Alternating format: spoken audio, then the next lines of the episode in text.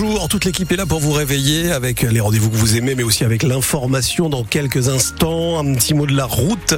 Euh, j'ai pas grand-chose à vous signaler. Euh, tout va bien sur les grands axes. Autoroute A en direction de Paris, euh, ça circule bien.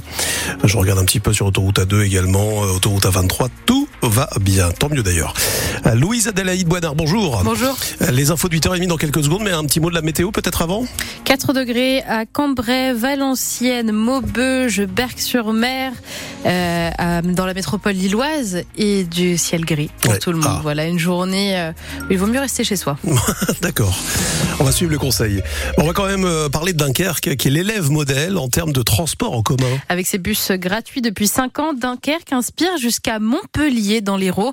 Vendredi, des élus de la ville méditerranéenne sont venus découvrir le mode de fonctionnement des transports en commun de la ville nordiste, car ils veulent mettre en place un système plus ou moins similaire. Depuis que les bus sont gratuits à Dunkerque, leur fréquentation a augmenté de près de 130% et l'ambiance à bord est plus détendue. Sylvain est conducteur de bus depuis 7 ans. Il a vu son métier évoluer un petit peu avec l'arrivée de la gratuité. J'ai connu avant, après, et euh, donc le ressenti avant, c'est que pour moi, les, personnes étaient un petit peu plus. Enfin voilà, il fallait payer, mettre la main au portefeuille. Les gens qui passaient en fraude étaient, euh, je dirais, un peu plus euh, comment stressés. Là, aujourd'hui, on a plus tout ça en fait. Euh, les gens montent, c'est devenu vraiment, euh, c'est une chorégraphie où les gens montent, descendent, euh, voilà, assez c'est fluide. Donc avant, on avait vraiment cet échange juste pour la monnaie qu'on réclamait, plus ou moins pour les gens qui voulaient, ou renseignement. Maintenant, on a la partie renseignement beaucoup, mais après, on reste toujours ouvert à la discussion et il y a des gens des fois qui viennent pour échanger et discuter de tout et de rien, quoi, de la, de la pluie de beau temps. Moi, si on me demande, je dirais que si on revient en arrière, bon, bah, on y va, mais je pense qu'il va falloir expliquer ça aux citoyens euh, de la ville de Dunkerque. Et puis même si le nombre de voyageurs augmente, les incivilités, elles, baissent. 58 incidents ont été recensés cette année contre 80 en 2018. 400 personnes ont manifesté euh, au son de la marche funèbre hier à Calais. Parmi eux, les 82 salariés de l'usine Draca, gilet orange sur le dos. Ils ont appris cette semaine que leur usine de fabrication de câbles de fibre optique va fermer en février prochain car l'activité ralentit. Draca promet des CDI aux salariés qui acceptent d'aller sur un des autres sites du groupe un petit peu partout en France, ce qui implique donc de déménager hors de la région. Une femme de 45 ans est entre la vie et la mort. Elle aurait été renversée en voiture par son mari dans la nuit d'hier à Abancourt. Il est en garde à vue. Une enquête est ouverte par le parquet de Cambrai pour tentative de meurtre sur conjoint. À Essart, dans le Béthunois, un homme de 26 ans a été emmené dans un état très grave à l'hôpital de Beuvry.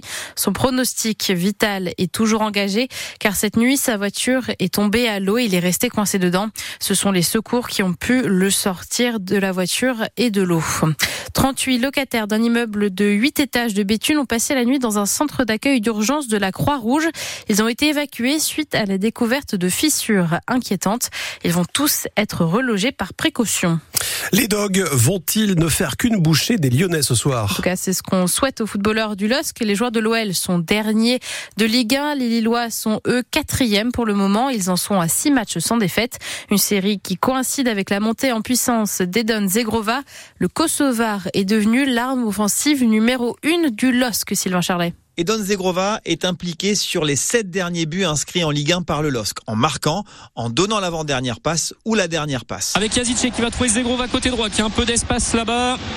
Il va défier Matima à l'angle de la surface de réparation côté gauche, se mettre son pied gauche comme d'habitude. Cavallero L'ouverture du score avec quatre offrandes, le Kosovar, insaisissable dans son couloir droit, fait d'ailleurs partie désormais des meilleurs passeurs de Ligue 1. Titulaire lors des sept derniers matchs joués en championnat par le LOSC, le milieu offensif dont le pied gauche donne le tournis aux défenseurs adverses a aujourd'hui éteint provisoirement la concurrence, incarnée par l'Algérien Adamounas, trop souvent blessé ces derniers mois. Une vraie satisfaction pour le président Olivier Létang. C'est un garçon qui a beaucoup de talent, on a, beaucoup travaillé, beaucoup échangé avec lui, nous, les staffs, parce qu'on va pas lui apprendre à dribbler.